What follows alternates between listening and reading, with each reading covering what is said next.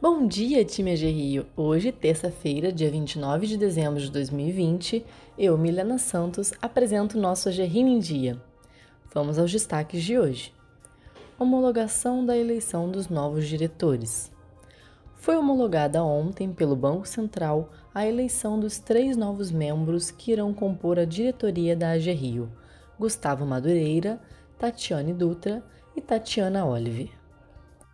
A GRIO e FAPERJ vão lançar novo edital do Programa Inovação.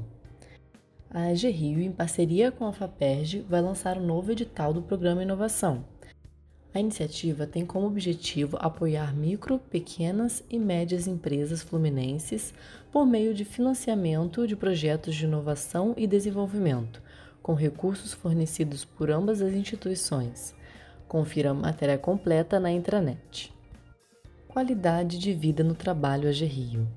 Com o objetivo de melhorar a qualidade de vida do time do fomento durante o período de teletrabalho, a AG Rio promoveu na última quarta-feira, dia 23 de dezembro, a palestra online Técnicas de Yoga para obter equilíbrio e satisfação no trabalho. A apresentação foi feita pela instrutora Clarice Gomes, que abordou os benefícios da prática, inclusive no trabalho. A matéria completa está disponível na intranet.